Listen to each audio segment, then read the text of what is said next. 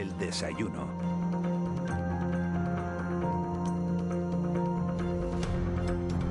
Ocho y ocho, como les decíamos, tiempo ya de entrevista en De la Noche al Día. Hoy vamos a compartir café con uno de los empresarios turísticos con, mayor trayectoria de, de este archipiélago. José Fernando Cabrera es ingeniero industrial de profesión, fue presidente de la Asociación Hotelera y Extrahotelera de, de Tenerife, de La Palma, La Gomera y el Hierro, Azotel, entre 2006 y 2011.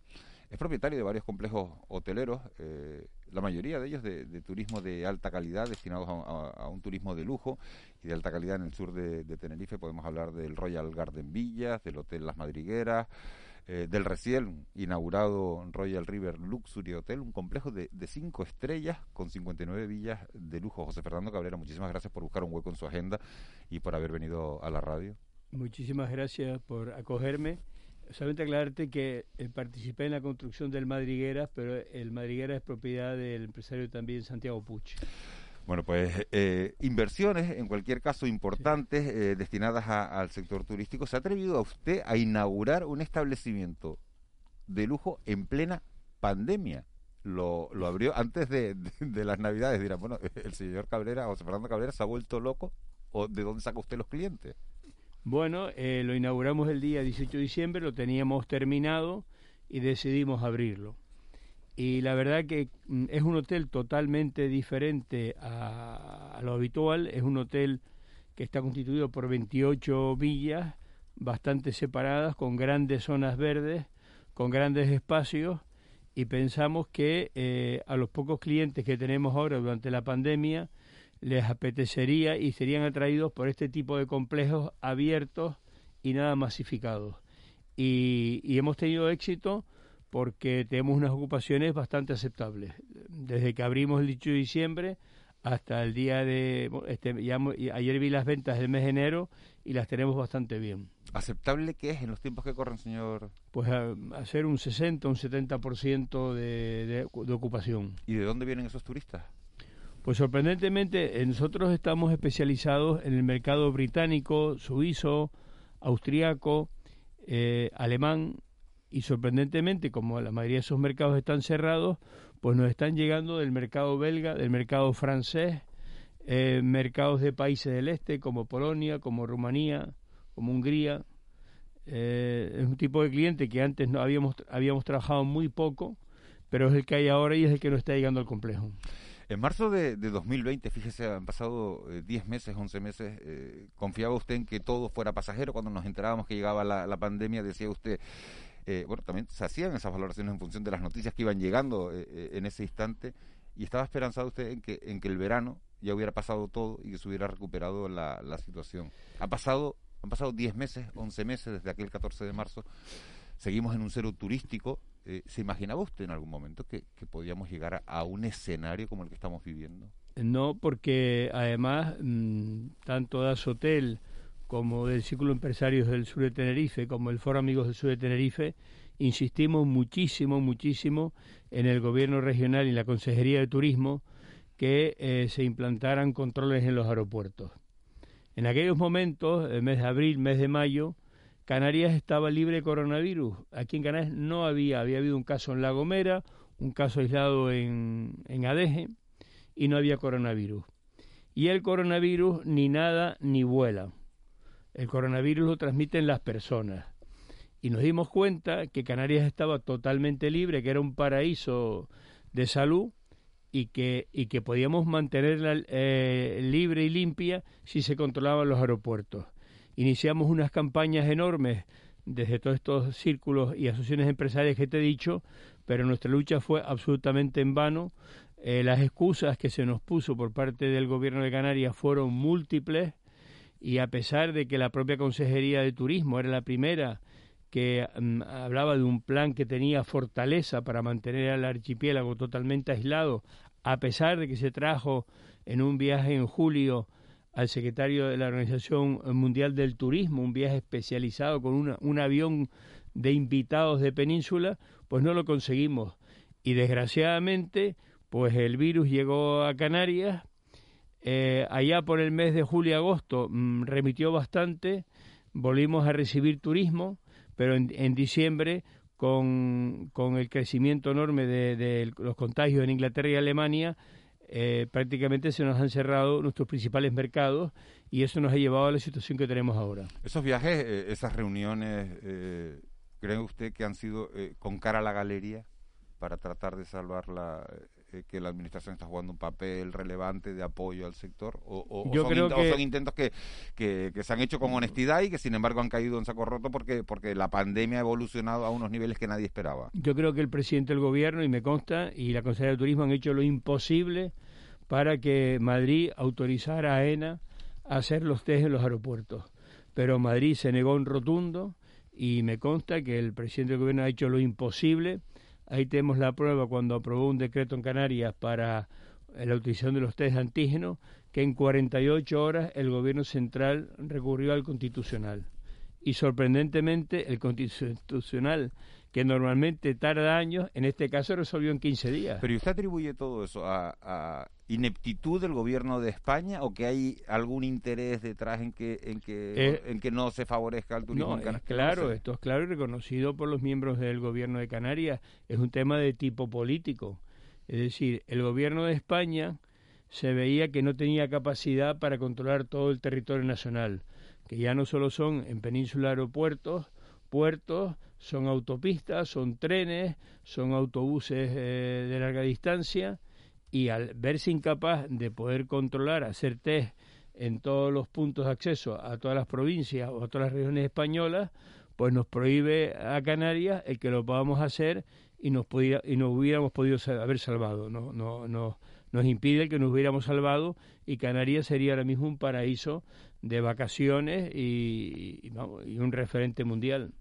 Eh, ¿Qué siente un empresario? ¿Qué piensa cuando cuando pasé estos meses por Costa Deje, por Los Cristianos, por, por Playa de, eh, las Américas, eh, la misma situación que se puede estar dando en Maspalomas, en Playa del Inglés, en Mogán o, en Playa Blanca, eh, en Lanzarote. Lo digo porque si un ciudadano de a pie se nos viene el alma a los pies y no nos estamos jugando el dinero y no estamos dando trabajo a, a, un número determinado de, trabajadores o de empleados, ¿qué, piensa un, un empresario turístico? Pues mira, a mí lo más que me hace pensar, lo más que me preocupa, es la situación de las pequeñas y medianas empresas y de cientos y miles de trabajadores que se pueden ver abocados a perder de manera definitiva su puesto de trabajo. Las empresas medianas o más grandes, pues tenemos más defensa, ¿no? Las empresas que tenemos a un activo, pues podemos hipotecarlo, podemos ampliar una hipoteca.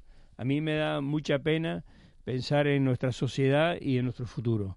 Pero por otro lado, yo soy muy optimista y según veo eh, las Américas o, los cristianos o los gigantes vacíos, yo ya estoy pensando, imaginándome y, y, seguro que, eh, eh, estoy seguro además que a partir de Semana Santa vamos a arrancar. Yo veía anoche las estadísticas del número de vacunados en España. lo veía unas estadísticas internacionales de una organización médica, un 3% aproximadamente. Y el Reino Unido está en un 18% ya de vacunados, ¿no? Después de los países árabes, es el país que va más adelantado. Si Inglaterra sigue a este ritmo, yo estimo que ya por Semana Santa pueda estar en un 30 o un 35% de vacunados. Ya se está hablando, y yo tuve una conversación con la Secretaría de Turismo eh, del Gobierno Central la semana pasada, a través del Círculo de Empresarios del Sur, y se está planteando la posibilidad de eh, viajar con un certificado de vacunación. Yo leí anoche un, todas las noches leo de Telegraph, eh, hablaba de que ahora los británicos se van a preparar para viajar con un doble pasaporte. Lo decía un artículo del periódico, ¿no? Anoche. El, el pasaporte normal y el pasaporte sanitario, especie de certificado que se pueda viajar cuando tú te has vacunado.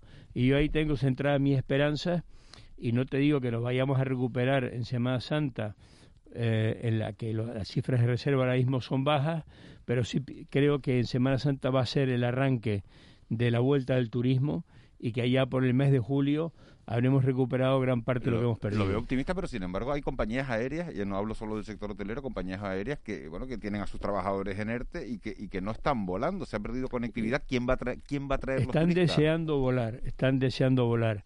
Tanto TUI como JetToo, yo estuve con una, una directiva de JetToo el, el, lunes el martes pasado, tanto tú como JetToo tienen suspendidos vuelos eh, hasta el 20-25 de marzo.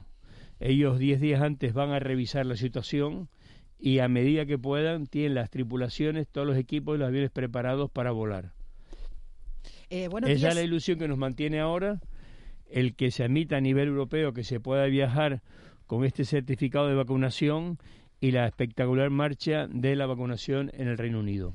Eh, buenos días, señor Cabrera, pero sin embargo, eh, las dos vacunas, las dos primeras que se han, están inoculando, ¿no? la de Pfizer y la de Moderna, eh, según informan los científicos, o sea, mejoran la situación del vacunado en cuanto a, su reacción si, respecto a la enfermedad, pero no evitan que sea un factor de contagio.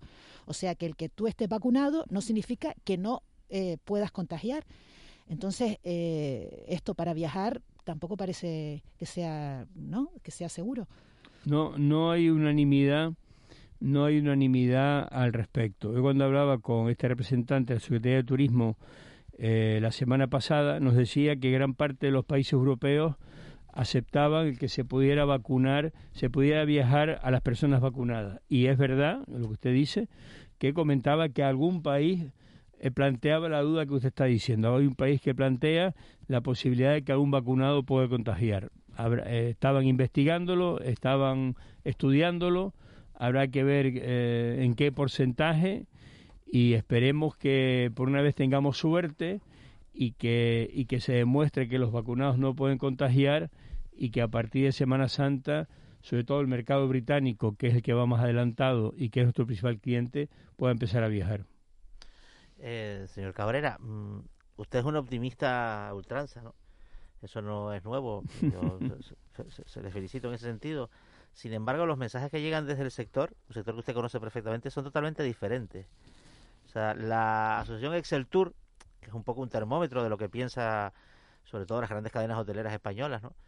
Dice que si no hay ayudas públicas inmediatas, el sector se, se viene abajo, que habrá quiebras, que habrá venta de hoteles, que digamos que entraremos en un ecosistema casi de derrumbe del sector en España, un sector tan fuerte como ese. Usted, que conoce ese sector perfectamente, ¿cómo lo ve?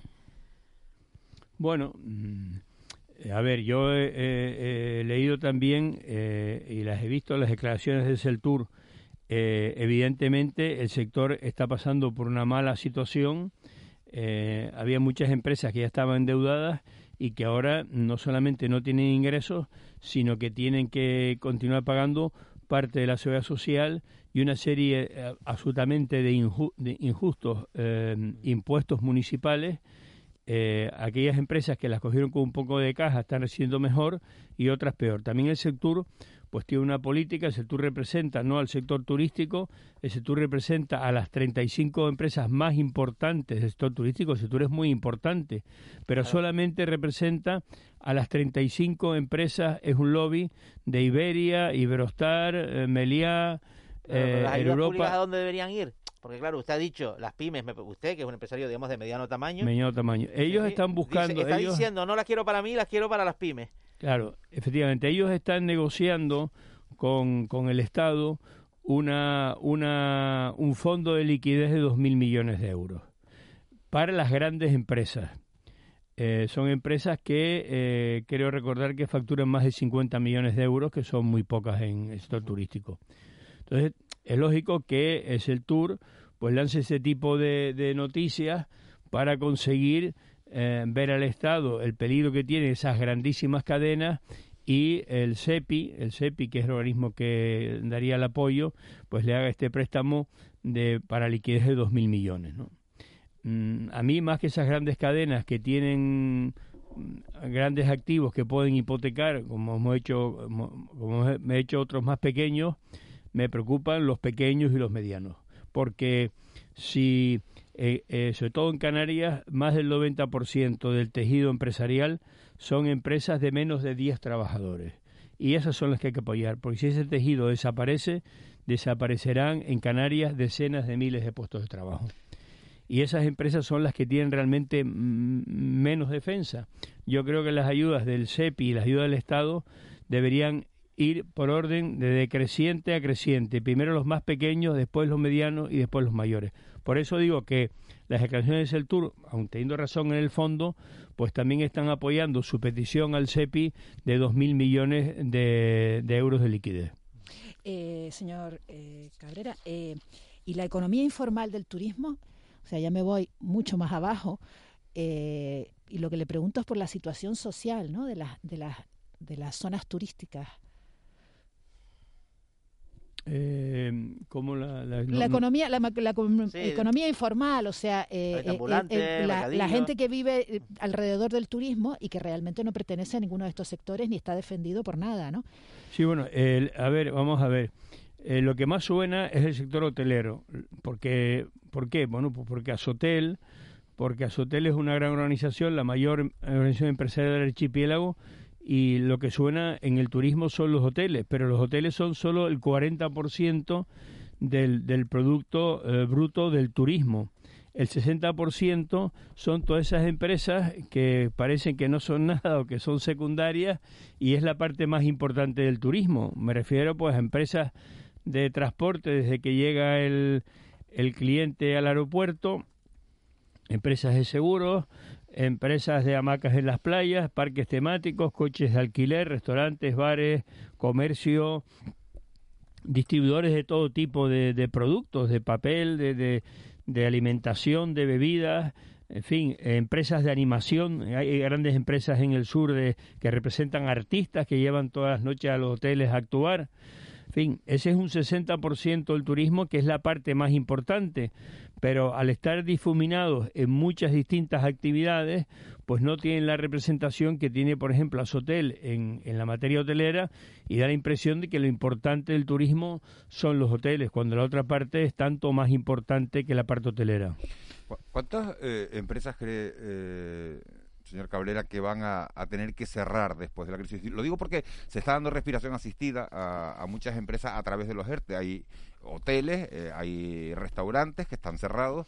¿Por qué? Pero que están sobreviviendo porque el Estado está pagando las nóminas de, de, sus trabajadores, aunque sea un 70%, pero bueno, están pudiendo soportar la situación de esa manera. Se habla de una recuperación económica, se hablaba en V en un principio, después se habla en K, pero ¿cuántos van a poder soportar esa recuperación, porque entendemos que de la noche a la mañana, cuando tengamos la inmunidad de grupo, a pesar de ese optimismo eh, que ojalá consiga eh, transmitir usted a todo el sector, eh, no parece que vaya a ser una recuperación de la noche a la mañana, que empiecen a venir de buenas a primeras 15 millones de turistas a Canarias, sino que eso va a ser una recuperación lenta Lenta o rápida, o rápida, porque también rápida, correcto. Porque también tengo que decir que la, sensación que tenemos cada vez que hablamos con Inglaterra, prácticamente todos los días con Alemania... Es que van a venir los 56 millones de británicos. Quieren salir, quieren, viajar, no se han gastado el dinero de las vacaciones, lo tienen. Quieren salir de viaje, quieren venir de vacaciones, pero tienen miedo o, no los dejan. Entonces va a depender un poco de lo que decía yo antes, la evolución de la vacuna. Lo que decía el compañero, ¿no? si se demuestra que el vacunado puede transmitir o no puede transmitir a lo que está en discusión. Eh, va a depender de la evolución de la pandemia en esos países, va a depender de la evolución de la pandemia en las Islas Canarias. No es igual que aquí tengamos ningún contagiado. 50 casos a 400. No es igual, no es lo mismo, no.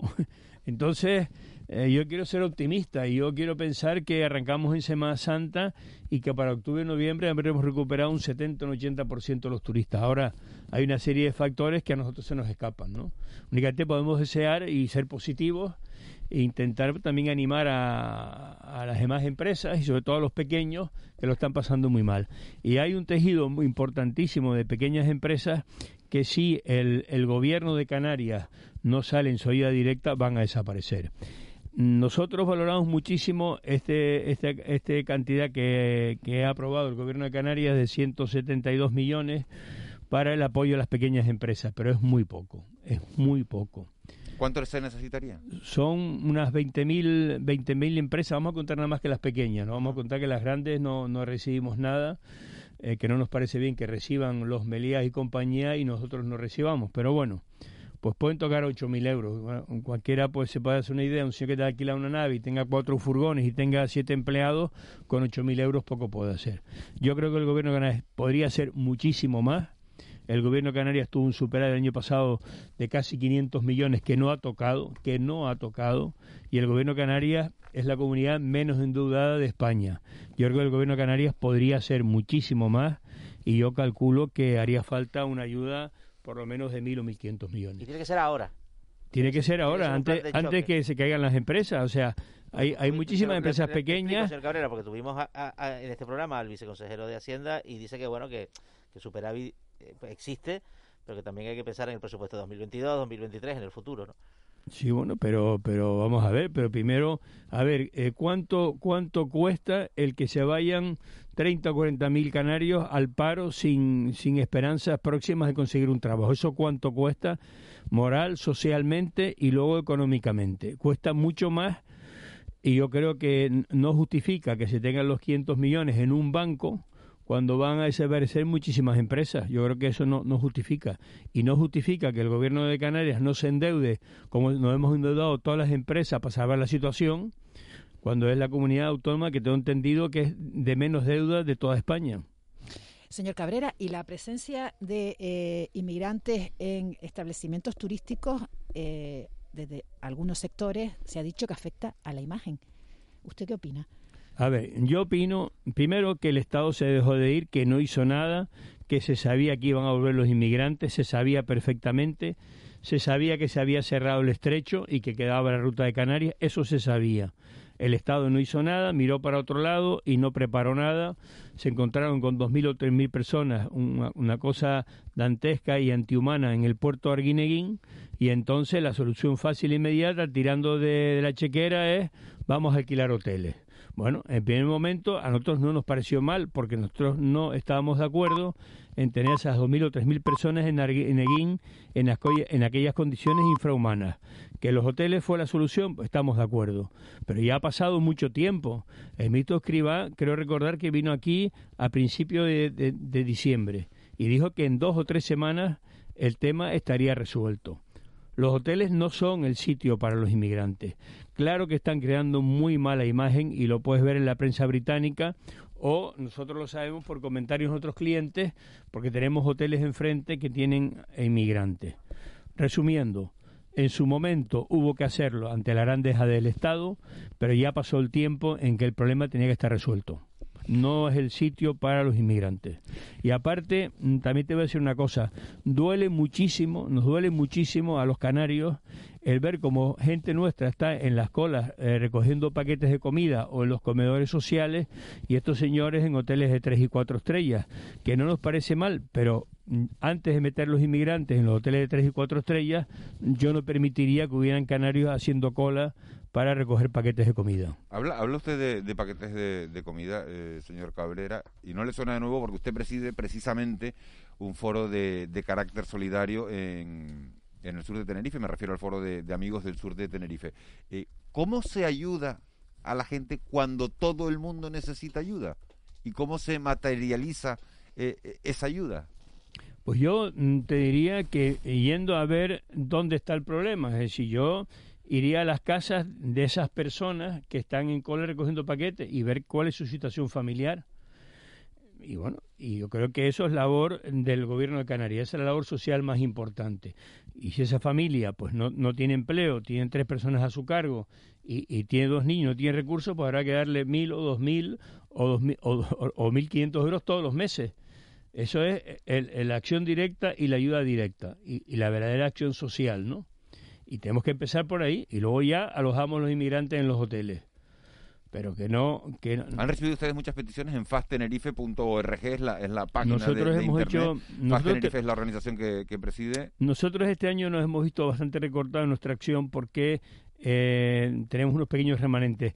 Nosotros el, el, gran, el, gran, importe económico que dedicábamos a acción social, unos 20, 25 mil euros al año, lo teníamos de la gala solidaria, que este año no lo hemos podido hacer por, por el problema de la pandemia. Sin embargo, sí hemos hecho unas ayudas puntuales, entre ellas pues al, al Banco de Alimentos Arona y también hemos comprado unas neveras a otro banco de alimentos que hay, creo que es en San Isidro. San Isidro. Mm, yo creo que, que hay que ir a, la raíz del problema, es decir, es como a mí me llama mucho la atención cuando se hablaba hace tres o cuatro años de los niños que iban sin ser al colegio. Pero qué padre deja ir a un niño sin desayunar al colegio. ¿En qué condiciones está ese padre? Yo nunca me hubiera conformado con dar solamente los desayunos. Yo hubiera ido a todas esas familias a resolverles el problema, si realmente lo tenían. Que lo tenían, claro, porque nadie deja ir a un niño sin desayunar al colegio. Eh, ¿Qué piensa cuando en estos meses hemos oído tantas veces, señor eh, Cabrera, eh, decir que es el momento de, de diversificar la economía canaria, que no podemos poner todos los huevos en el sector eh, turístico, que esto nos ha demostrado que tenemos que repensar el modelo económico de, del archipiélago. ¿Hay otras alternativas?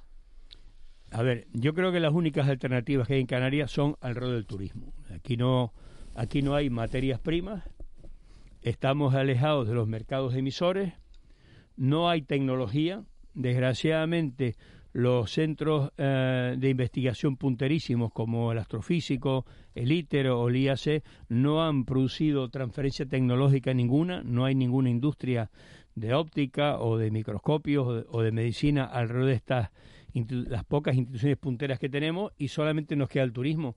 Ahora, la gran diversificación tiene que venir alrededor del turismo, no necesariamente hoteles. Hay mil actividades alrededor del turismo y del ocio que, se pueden desarrollar eh, todavía en Canarias con muchísimo éxito y que permitirían cualificar eh, la oferta nuestra. Señor Cabrera, usted ha citado el, eh, municipio, no el ayuntamiento de Arona, al que usted aprecia mucho. yo le pregunto por el ayuntamiento. Como empresario, ¿cómo vive la situación? Desastre, es un desastre. Esto es una calamidad para el municipio y para sus habitantes y se tiene que resolver lo antes posible, ¿no? Esto es eh, prácticamente un municipio parado, eh, multitud de inversores que llegan a Arona a, hacer inversiones importantísimas y o bien se marchan huyendo o si no se informan suficientemente pican, compran un solar, hacen un proyecto y se pasan años esperando por la licencia. ¿Solución? Hay que, hay que, es imprescindible tener una nueva corporación un nuevo grupo de gobierno, quiere decir. Sí, claro, el, municipio lo gobierna el ayuntamiento. Si el ayuntamiento no funciona porque está dividido en tres o cuatro trozos y no hay mayoría, pues la, base para que funcione una corporación pública es que haya una mayoría y una mayoría suficiente para gobernar. Y cuando menos pactos, eh, mejor. Mejor se puede gobernar. Y ahora necesita un gobierno y necesita un gobierno muy rápido porque la situación es muy grave el, hay un dato muy muy eh, interesante, ¿no? Es que el paro es el doble en Arona que en Adeje. Y son... Limítrofe. Sí, sí, hay, hay mitad de calle que es de Arona y mitad de calle que es de Adeje. ¿Y por qué? ya, iríamos un poco a pincel fino. Hay algunas zonas residenciales de Arona que Adeje no las tiene y que tienen otros problemas, pero bueno, esto sería largo de... Eso sería eh, otro debate. Hemos llegado prácticamente al final de, la entrevista, José Fernando Cabrera. Eh, la verdad que da gusto oírlo sobre todo ese optimismo que, que tiene eh, y, esas apuestas que hace que han permitido, eh, como la de muchos otros empresarios, eh, que este archipiélago esté creciendo o haya crecido y se haya desarrollado de la manera que, lo está haciendo. Hemos yo he tomado nota de varios titulares que ha dejado en la, en la entrevista, pero siempre hay una última pregunta que la suele hacer nuestro compañero Raúl García. Eh, no sé si lo conoce, Raúl García, ¿le suena? Sí me suena. Raúl, buenos días. Buenos días. Y coincidimos hace no mucho, señor Cabrera, muy buenos días, pues con la inauguración de su último hotel que me tocó a mí en directo en la tele. Estuvimos ahí compartiendo, departiendo, no solo con él, sino con la familia. Ah, o sea que ya, ya has estado en su hotel. Sí, sí, en el último, ¿eh? En, el último en, este que abrió, en este que abrió en Navidad. En el, mientras todos cerraban, el que abrió... El Por favor. ¿Qué sitio, eh? ¿Qué Yo sitio? me voy. O sea, ¿qué sitio, eh? Señor Cabrera, ¿qué tal le han tratado? ¿Cómo ha ido el desayuno? Espero que bien. Que muy bien, muy bien, más siempre muy cariñoso. ¿Qué es lo más que le ha gustado al desayuno? Pues mira, las medias noches, ¿no? lo dulce. El buen trato de los compañeros y el cortado que me hizo Eva. Vale, perfecto. Pues con eso ya. Oye, hay que decirle una cosa: el que no le ponga cara al señor Cabrera, que entiendo que será muy poca la gente, tiene una pinta de actor de Hollywood. Vamos a poner una musiquita ahí acorde a. una pinta de, Más los movimientos la acompañan. Estaremos de acuerdo. Eh, Ángeles Juanma, de Miguel Ángel, o sea, a la hora de expresarse. Luego ha soltado perlas para anisarla. O sea, lo de Arona. Si yo soy la madre de Molina Garona hoy, hasta yo temblaría. Porque La madre de nuestro técnico de Molina funcionaria en el Ayuntamiento de Arona. Vaya claro, por eso, por eso viene la, por eso viene la, Por eso, por eso le aguantamos el trabajo a Molina, porque no, Claro, no hay garantía por el otro lado. El Ayuntamiento, de Arona tiene un cuerpo de funcionarios extraordinario, de ahí no viene el problema, el problema viene de la parte política. la parte política. Urbana es la mejor. Y una cosa que, que, le quería preguntar yo al señor Cabrera es lo siguiente, ¿cómo ha sido capaz usted de convencer a su familia de que formen parte de este engranaje empresarial, porque sin ir más lejos, su mujer es la que se encarga del último hotel de la decoración, hasta el más mínimo detalle está ahí. Sus hijos, evidentemente, pues con usted a la saga, luego la función suya. ¿Cómo ha logrado esto? Unir familia, trabajo y en, una misma línea. Bueno, pues esto ya viene de, familia, ¿no? Ya mi, madre era una, una, comerciante, tenía su tienda. ¿Sí? La tuvo hasta, 90, hasta que tuvo 91 años, que ya la pobre pues ya se puso enferma y no, y no pudo continuar, incluso se enfadaba porque los sábados por la tarde cerraba el resto del comercio y ya tenía que cerrar y no quería cerrar. Lo mismo que le pasaba a los padres de Dajuani, ¿eh? que se enfadaba, ¿verdad, Dajuani? ¿Te acuerdas? Y ya, viene, ya viene de, muy, de muy atrás. O sea, que viene ahí de, de saga. Bueno, pues me alegro de, haberle tenido por aquí cerca, de, también contar un poquito por ese lado lo, personal, conocer un poquito hasta la historia de su madre y hasta una próxima ocasión, cuando usted quiera. Incluso le digo, para que los compañeros no se le pongan los dientes largos, pudiéramos hacer este programa en ese, en ese hotel suyo. Yo encantadísimo de, recibirlo. Venga, pues nosotros encantados de visitarle. Miguel, un abrazo Gracias, Raúl, nos oímos después, José Fernando Cabrera. Eh, muchísimas gracias por haber estado con nosotros. Encantado y me he encontrado muy cómodo aquí entre amigos y muchas gracias. Y nosotros agradecidos de que, de que nos haya dado tantas pistas de por dónde se puede mover el sector turístico. Un placer. Buen día. Muchas gracias. 8 y 39 nos metemos en tiempo de tertulia, en tiempo de mentidero. De la noche al día, Canarias Radio.